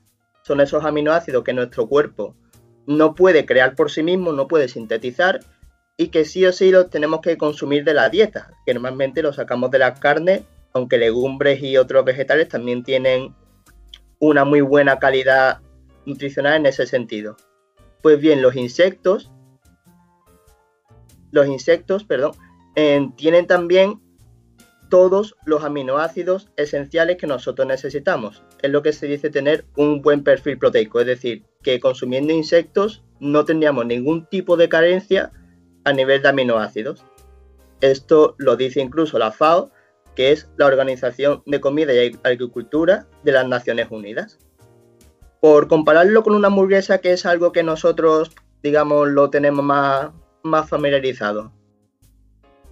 Una hamburguesa de 100 gramos, 21 de estos gramos son proteínas.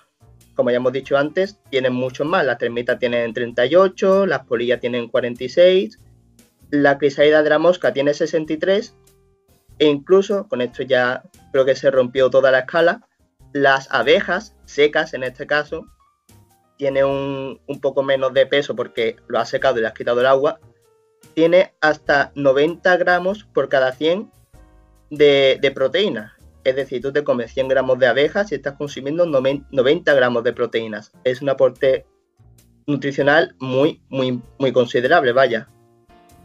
Y por esto mismo, lo que he dicho antes, hay muchos entomólogos que mantienen que la ganadería de insectos, por decirlo de alguna forma, es una mejor alternativa a la ganadería tradicional bovina, caprina, etcétera, por su facilidad de cultivo, de cultivo de, cría en este caso, por su eficiencia nutricional y por lo poco que contamina y lo poco que hay que darle al animal en comparación con, con una vaca. Después, pensaréis que no hay muchos insectos que se puedan comer. Mm, falso. Hay 1.400 especies que a día de hoy se consideran aptas para consumo humano. Pero realmente, potencialmente, con un buen tratado de, de higiene, una buena cocción, una buena, digamos, esas medidas de seguridad alimenticia básicas, potencialmente cualquier insecto sería comestible. Y en este caso hablamos de más de 750.000 especies. Es obvio que estos animales pues, pueden transportar, mm, pueden ser vectores de enfermedades, pero tenemos que pensar eso, que al final todo esto cuando se comercializa, pues tiene sus medidas de seguridad, sus análisis, etcétera. Es decir, en ningún momento vamos a consumir algo que nos vaya, que vaya a ser malo como tal. Si acaso puede dar un poco de reacción alérgica, eso ya es como con muchos otros alimentos hay hoy en día marcos legales para el comercio y consumo de estos productos en nuestro país, como he dicho al principio. Y por ejemplo, si, si, quiere, si quiere alguien empezar a, mirar este, este mundillo, los, los expertos recomiendan que el primer contacto sea con harina de insectos, harina que se utiliza hoy en día en restaurantes españoles, harina de grillo o de gusanos, por ejemplo, y que incluso se mantiene que puede ser una alternativa a los celíacos. Y bueno, realmente hasta aquí será todo lo que quería, lo que quería decir. No sé si yo espero que nadie haya cenado en casa. Y quería saber si, bueno, qué os parece, si creéis que esto va a ser el futuro, si lo probaríais. Creo que uno de los compañeros comentamos fuera de micro que había viajado y había probado este tipo de comidas en el extranjero. No sé si nos puede aportar. Y nada, eso sería todo y muchas gracias. Bueno, Aaron, a mí me has dejado un poco, porque había algunas cosas sí que les había escuchado, pero lo del vino hecho con insectos, a mí me ha dejado un poco patidifusa, por decirlo de alguna manera. Y luego, respecto a lo último que has dicho de las harinas, que, que pueden ser una alternativa para los celíacos y tal, no lo había escuchado nunca, mi hermana es celíaca, y, oye, yo por ejemplo sí me animaría a probarlo, pero sí es verdad que también empezaría, como te has dicho, con las harinas, que imagino que se notará menos. Pero, pero a mí no me importaría probar, vamos, ninguna de las cosas que has explicado antes, lo de las tarántulas. Si dicen que sabe salmón, malas no pueden estar. Claro, también como digo, eso que dependerá también de la cocción y de los condimentos que se le echen. Yo dudo que la gente se lo coma así crudo, tal cual, aunque hay casos de gente que lo hace. Pero en general eso, con una buena cocción y con una buena preparación culinaria, mm, puede saber realmente a, lo que queramos. Así que por el tema del sabor no habría que preocuparse. Sería más romper la barrera cultural, psicológica y esa asociación que tenemos de insectos, bichos, cucarachas malos. Que, no, que es algo que se puede consumir, es algo que, que es perfectamente sano, salvando esa barrera cultural. Yo tenía también una, mm, una bueno, que me, parece me parece increíble que, los insectos tengan ese perfil nutricional, ¿no? Y, sobre todo algunos como las últimas avispas, estas que creo que, eran avispas, ¿no? Las últimas que dijiste, eh, de cada 100 gramos 90 proteínas. O sea, me parece una pasada. O lo que tú comentabas de animales que son, bueno, pues que comen eh, que su dieta, analizando su dieta, eh, tiene un, bajo perfil, proteico y al analizarlos a ellos, el, perfil proteico sube a 30-40%, me parece una pasada. Lo que sí, eh, a día de hoy, tanto que, se consume por, los ojos, ¿no? Por, lo que estás viendo, por, por lo llamativo que sea la comida, yo creo que a día de hoy para que eso empiece a consumirlo la gente tendrían que, presentarlo de una manera un poco más, más más, llamativa, más... Eh, porque claro, tú ves a lo mejor un grillo frito y muchas ganas de comértelo no te entran. ¿No, no, piensas tú que, tendrían que presentarlo de, de otra manera? Claro, eso evidentemente se me ha venido a la mente, no sé si habréis visto, estos típicos programas de españoles por el mundo, que van a, sitios así más raros y lo ves en los puestos en los que son como unos pinchitos, pero los pinchitos tienen como escorpiones y se lo comen así tal cual y tú ves al escorpión ahí frito y sin ningún tipo de maquillaje ni nada. Entonces es verdad que así, por lo menos en un primer momento nos costaría. Estoy totalmente de acuerdo que habría que maquillarlo un poco, que hacerlo más, que entre más por los ojos como tú dices Hombre, una manzana con caramelo, desde luego, no es el, escorpión pinchar un palo. Para nada. También estaba pensando, por ejemplo, una cosa que no he comentado, pero lo leí. Que realmente el tema de, que es algo cultural es muy fuerte, porque, a ver si lo piensan, nosotros comemos caracoles, que tampoco es que sea el bicho más bonito del mundo, o jamón, que al fin y al cabo es carne cruda prácticamente, y miel, que la miel si queréis cuento cómo se hace la miel, pero tampoco es muy agradable de saberlo. Y sin embargo la consumimos y lo consideramos como una cosa súper buena, súper sana. Es decir, estoy de acuerdo con que hay que romper un poco la barrera cultural y que sea presentable y que nos entre por los ojos, pero al final, como digo, es una cuestión más cultural que, otras cosas. Yo a mí cuando has hecho el, repaso bueno, de los valores nutricionales de los, de los insectos me ha recordado, no sé si recordáis el programa este del último superviviente, que siempre cogía cualquier bicho de por ahí que se encontraba y soltaba eso. Decía, sí, bueno, esto está lleno de proteínas, tal, con esto ya tengo para aguantar el día, algo, algo más de agua que pueda encontrar. Y, y a mí me hacía mucha gracia, pero es eso, ¿no? Que al final, pues, la, la carga alimenticia que tienen, pues tiene que tener su, sus efectos, evidentemente. Yo me, he acordado también de otro, un queso que se come en Cerdeña, creo, en Córcega, no recuerdo cuál de las dos, y que está lleno de, larvas de mosca vivas. O sea, y que además decían, lo vi en un documental de estos de dos, decían que cuanto más mosca, o sea, cuantas más larvas de mosca tuviera y más se movieran, mejor era el queso. Y yo es que yo realmente vi esa imagen y yo sería totalmente incapaz de, atreverme a probarlo. Madre mía, no, sí, yo también tengo en mente el programa y he cogido mucho trauma con, ese hombre, lo tengo que reconocer. Y sobre lo que comentas del queso, fíjate la curiosidad que yo no me lo comería, pero porque no me gusta el queso. No sería por la parte de, los insectos, pero... Crimen, ¿eh? eso es un crimen a ver, cada, uno tiene su cruz, cada uno tiene su cruz. No me gusta el queso, me gustan los escorpiones, lo siento. Bueno, eh, pues nada, nada, para gusto los colores. También te quería preguntar, no sé si sabes si ese queso es muy caro, porque una de las cosas que he visto es que ahora mismo, lo que en Carrefour puedes comprar pasta hecha a base de grillo, pero como es que es carísimo. No sé si es porque es novedoso, porque hay poca oferta, poca demanda, no sé, pero el caso es que es bastante caro. Pues no tengo ni idea de cuándo, cuánto puede costar. Estoy haciendo aquí una búsqueda rápida a ver si encuentro algo, pero lo, único que sé es que, bueno, que es como eso, muy tradicional, muy casero, que no es que se comercialice fuera, digamos, de la zona, porque yo entiendo que también tiene que ser complicado de narices eh, llegar a cualquier país e intentar venderle ese queso. Entiendo que también si, las larvas están vivas, pues no aguantará mucho tiempo como para que eso no deje de ser siempre una producción artesanal, pero seguramente pues sí, será, será caro. Yo me acuerdo que estaba comentando con Aaron antes del programa que las hormigas, las hormigas en Colombia se, se, comen con naturalidad, te las ponen, te las ponen fritas y saben a quicos.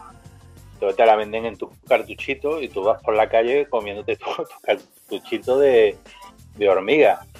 Y vamos, yo no sé si, si los demás les habrá pasado, pero cuando te, estás bebiendo una botella de mezcal mano a mano con los amigos y tal, el, el, en realidad el privilegio es tomarse el gusanito y ahí al final. No sé si te lo tomas porque estás ya pasado de copa, pero pero yo he visto a muchísima gente, incluso que diría yo remilgadas, que se han tomado, se han tomado el gusanito. Y, lo de que es cultural, sí, porque eh, yo, me acuerdo en, la novela eh, Aventuras de tres rusos y tres ingleses en el África Austral, los, los protagonistas que están ya a punto de perecer de hambre, de pronto se encuentran un hormiguero y se empiezan a comer hormigas africanas, que allí las toman con naturalidad y allí lo que hacen es que la, untan con goma de mimosa y se hacen una especie de, albondiguilla pequeña y eso lo llaman el arroz de los bosquimanos y la, gente se lo toma con, con frecuencia. Imagino que también cada uno aprovecha lo que hay en el medio ambiente. Aquí no comemos insectos porque hay otras, cosas. Si estuviéramos en África o si estuviéramos en Colombia, a lo mejor lo llevaríamos con más naturalidad porque es lo que hay en el medio ambiente.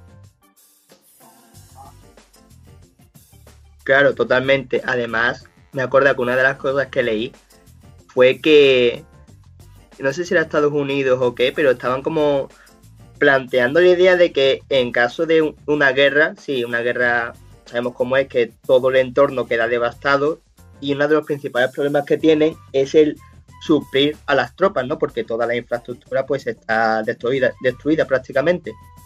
Y se barajaba un poco el tema de de que parte del alimento que llevasen los soldados en ese momento fuesen insectos, latitas con insectos que, lo que hemos dicho, fáciles de llevar, altamente proteicos, etcétera, y que tomasen eso como, como comida mientras durase la guerra, por lo que has dicho, porque al final si no tienen nada más a mano, pues de algo hay que tirar.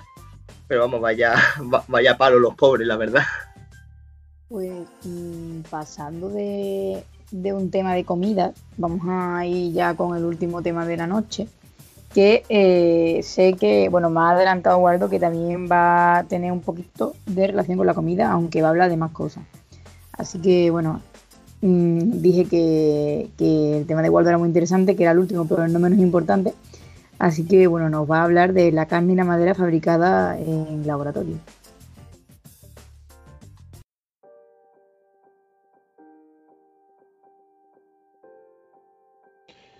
Bueno, pues efectivamente, eh, al igual que, mi compañero Aarón, eh, voy a tocar algo de, alimentos, pero no va a ser, no va a ser lo único. Eh, gracias a la, ciencia, el ser humano pues, ha conseguido recrear en laboratorio elementos presentes en, la naturaleza. Y hoy os quiero hablar de dos desarrollos que a mí particularmente me llaman mucho la atención, que son la carne y la madera producida en laboratorio. Bueno, no, sé si conocéis empresas como Beyond Meat de Estados Unidos o Foods for Tomorrow, que, es de Barcelona. Bueno, pues estas empresas eh, son dos, dos, ejemplos de un movimiento que ya lleva un tiempo y quiere revolucionar la industria de la carne, haciendo frente al sistema alimentario actual, ofreciendo pues proteínas con un impacto positivo en el planeta, siendo un alimento sostenible, nutritivo y 100% libre de sufrimiento animal. Este sucedáneo de, la carne está hecho de una mezcla de proteína de soja, proteína de guisante, levadura y otros ingredientes. De hecho, pues cuando, cuando empezaron a hacerse más, famosos, eh, yo recuerdo verlo bastante en los telediarios porque además eh, si tú eh, buscas algo por, internet de ello, eh, puedes ver las hamburguesas y impresionan porque las hacen con una textura que imita muy bien a la, carne triturada, como se hace una, una hamburguesa de carne. Pero ese no es el tema que quiero hablar. Hoy hablaremos de la carne cultivada en laboratorio que ha recibido por primera vez la, aprobación para venderse al público y ha sido en Singapur, que es el primer país en regular la venta de este producto elaborado a través del cultivo de células musculares y evitando así el, sacrificio de animales. Eh, la compañía que ha recibido la aprobación se llama Eat Just, que es una startup de San Francisco a la que bueno, van a permitir que venda sus nuggets de pollo creados en, laboratorio. La Agencia para la Seguridad Alimenticia de Singapur ha realizado un análisis para comprobar si la carne es apta para el consumo y ha determinado que sí, por lo que permitirá a esta compañía vender su carne, entre comillas, bajo la nueva marca Good Meat, creada especialmente para, para este mercado. Estas primeras hamburguesas llegarán este año, 2021, y tendrán precios altos porque la producción de carne en laboratorio es considerablemente más cara que la de, la de origen vegetal, por ejemplo la Beyond Meat que, que hablábamos antes. Según esta empresa, cada nugget que sale del laboratorio puede llegar a los 50 dólares. O sea, cada nugget, eh, que, quien no se ha comido un nugget, un nugget eh, es muy pequeño, pues 50 dólares.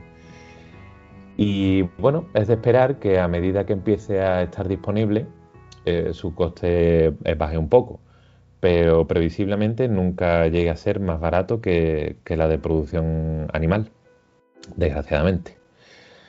Además de, Eat Just, otras compañías ofrecen este tipo de, carne y, por ejemplo, yo encontré dos, que, son además dos startups, que se llaman Future Meat y Memphis Meats allí en, Estados Unidos, con la industria cárnica que tiene, pues se ve que hay, que hay personas que están intentando, intentando cambiar un poco esa manera que tenemos que, de consumir carne. Eh, um, Just asegura que su carne de laboratorio es más saludable y sostenible que la carne de pollo animal. Además, ellos eh, dicen que han estado trabajando durante varios meses para elaborar toda la documentación necesaria para obtener la aprobación. Así que se supone que el, trabajo que lleva detrás ha sido bastante arduo. Hasta la fecha eh, dicen que han, han, realizado más de 20 líneas de producción en bioreactores de 1.200 litros sin utilizar antibióticos. Ya sabéis que, bueno, Um, es algo que se le critica mucho a, las industrias cárnicas, el tema de uso de, antibióticos con, los animales, porque al fin y al cabo, pues eso también repercute en nosotros. Eh, según explican, eh, se incluyeron en, esta documentación eh, detalles sobre la pureza, identidad y estabilidad de las células de pollo durante el proceso de fabricación, así como una descripción detallada del proceso de elaboración que demostró que el pollo cultivado recolectado cumplía con los controles de calidad del, riguroso sistema de control de seguridad alimentaria. Así que, bueno, nos mantendremos a la expectativa a ver cómo, a ver qué tal resultan esos nuggets o si se deciden hacer hamburguesas, a ver, a ver qué tal está esa carne cultivada. Lo siguiente de lo que quería hablar no es algo de es algo de consumo, pero no, no, no, no, nos la vamos a comer o no deberíamos comérnosla. Voy a hablar sobre, sobre la madera. Normalmente, eh, para fabricar una mesa, lo habitual es que primero se plante un árbol y posteriormente se tale para conseguir la madera a la que damos forma. Pero hay un equipo del MIT que tiene otra idea.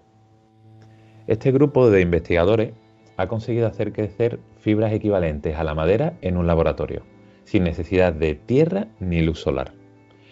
Es un proyecto que todavía queda lejos de poder hacer crecer directamente un objeto de madera como una mesa, pero sí abre la puerta a una especie de impresión en 3D con células vegetales eh, metidas en molde. El método de este equipo consiste en extraer células de la, de la planta llamada cinia, o flor del papel y cultivarlas en un medio de crecimiento líquido para metabolizar y proliferar, en un proyecto de crecimiento que es considerablemente más rápido que el método tradicional, ya que la, naturaleza tarda, tarda décadas en hacer crecer un árbol.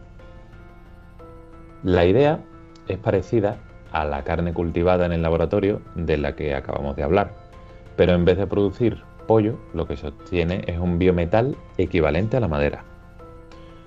La investigación ha sido publicada en el Journal of Cleaner Production y Ashley Beckett, que es el autor principal del proyecto, explica que la inspiración le vino en una granja al observar la agricultura, los fertilizantes y la importancia de las, estaciones y el clima. La pregunta eh, que nos hacemos todos es si la tecnología puede escalar, podrá escalar y ser competitiva en términos económicos, porque ya sabemos que eso es lo que a, día de hoy mueve todo, o, bueno, el ciclo de vida de, este tipo de, material. Por el momento, el experimento se encuentra en una fase inicial y todavía deben trabajar en controlar mejor el nivel de hormonas y el pH para dar las propiedades adecuadas al biomaterial final. Además, aún se desconoce si podrán realizar un proceso equivalente con otras plantas diferentes a las del género, Cinia. El material eh, vegetal cultivado en laboratorio está aún en una fase eh, más inicial que la carne cultivada, pero a mí me parece que el, potencial es enorme. Eso de no tener que, talar para producir nuestros muebles eh, me parece increíble. Ya no solo los muebles, sino la celulosa para nuestros papeles. Así que, no sé, yo lo veo esperanzador. ¿Vosotros qué opináis? Pues la verdad que sí, parece que, tiene un buen futuro, ¿no? Parece que puede que puede prosperar de buena manera y quién sabe, a lo mejor en unos años. Yo aquí... Ay, perdón. Eh, no, iba a decir que las dos, las dos, eh, las dos tecnologías son muy recientes, así que va, va, a haber que esperar un poco. Yo aquí entro un poco en calidad de biólogo, hablo al biólogo, y y la verdad es que es un tema del que también estaba, bueno, como, como vengo diciendo, me ha encantado. Además, este especialmente porque es uno que me llama la atención. Y realmente lo, veo factible. Es decir, si hoy en día ya se pueden imprimir órganos, hablo de corazones, etcétera, funcionales con, con tecnología 3D, yo creo que el que podamos producir, como dice, celulosa, madera, etcétera, es una cuestión de tiempo, vamos, yo creo que de aquí a 5 o 10 años estaremos en ello seguro porque ahora mismo estamos viviendo la cuarta revolución tecnológica y yo creo que esto va a ser exponencial y va, y va a dar el pepinazo seguro. Una de las cosas que también sobre las que he reflexionado, que lo has comentado, ha sido el tema de, del dinero, sobre todo con la parte de la carne, que dice, Jorín, qué caro un nugget esa cantidad de dinero.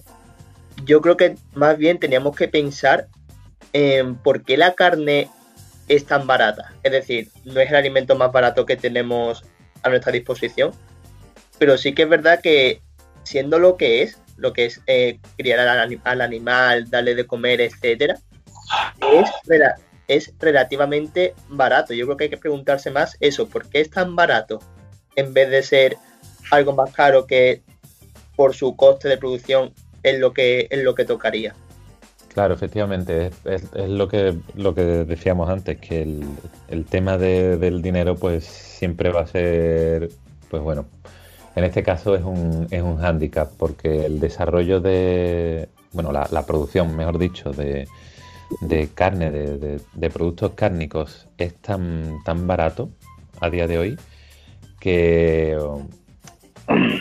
ahora mismo la manera de producir en laboratorio, al no ser en cadena, eh, por eso es, bastante cara. la carne o el pollo, cuando tú ves eh, en las industrias cárnicas potentes cómo, se, cómo, están, o sea, esos son eh, naves enormes. Claro, eso es, animales confinados, eh, y, lo que yo hablaba antes de, los antibióticos, les dan antibióticos para el crecimiento, en fin, una serie de características que, abaratan muchísimo el coste. Pero bueno, yo creo que, como tú dices, que en cuanto, en cuanto avance un poco más la, tecnología y se pueda producir en cadena, bajará el precio y, hombre, el, la industria cárnica eh, como tal, los grandes lobbies de la carne eh, tendrán que, pasarse a esa, manera de, producción porque ya la gente cada vez más demanda que la carne sea de, un origen eh, pues pues más cercano animales sin maltrato y ya pues muchísima gente pues que son veganos vegetarianos etcétera Claro, yo ahí también leí hace tiempo sobre el tema y me acuerdo que la industria cárnica tenía un poco como la idea de de expandir, de dar a conocer la idea o de pronunciar la idea de que no, de que no es carne de verdad.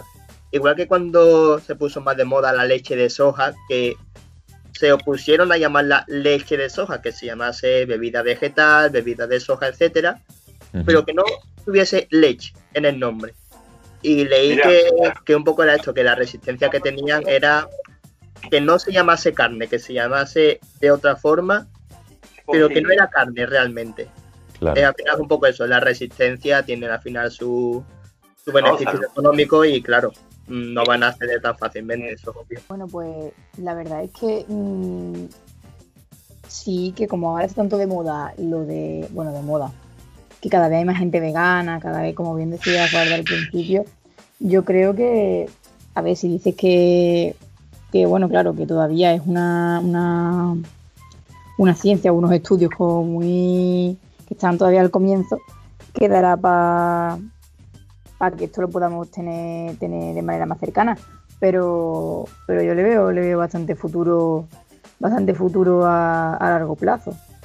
Mm, me da mucha pena pero tenemos que dejar aquí el programa de hoy. Eh, bueno, quiero, quiero daros las gracias a todos los que habéis estado aquí hasta el final eh, del programa, escuchando todas las curiosidades, que bueno, seguro que os ha merecido la pena, como os dije al principio, que yo no miento.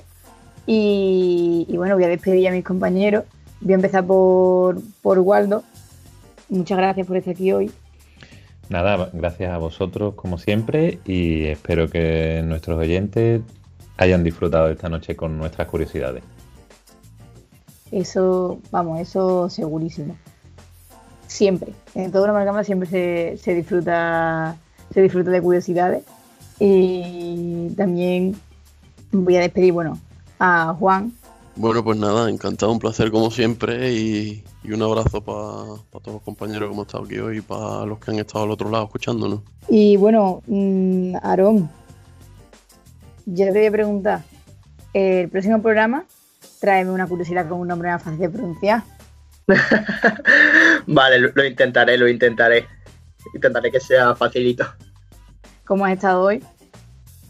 Pues bastante bien, la verdad. Eh, vamos, aquí se está genial siempre con vosotros. Espero que la gente en casa lo haya, lo haya disfrutado, que hayan aprendido. Y nada, que no tengamos miedo a, a probar cosas diferentes a ver si un día te, trae un, vinito de insecto para brindar por toda una amalgama. Hacemos un bote entre todos porque con lo caro que es, yo solo no me lo puedo, yo solo no me lo puedo costear. Pues lo vamos viendo. Y bueno, por último, Alfonso, ¿qué tal? ¿Cómo has estado hoy con nosotros?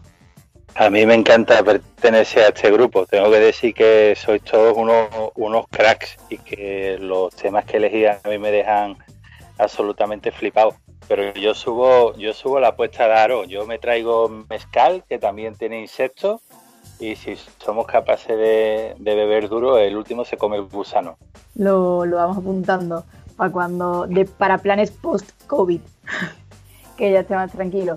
Eh, bueno, Alejandro Colete se ha tenido que marchar antes, así que pues lo hemos despedido fuera de micro. Y nada, pues espero que os haya gustado mucho, que lo hayáis disfrutado tanto como nosotros el programa de hoy y que nos vemos en el siguiente una amalgama y que tengan buena noche.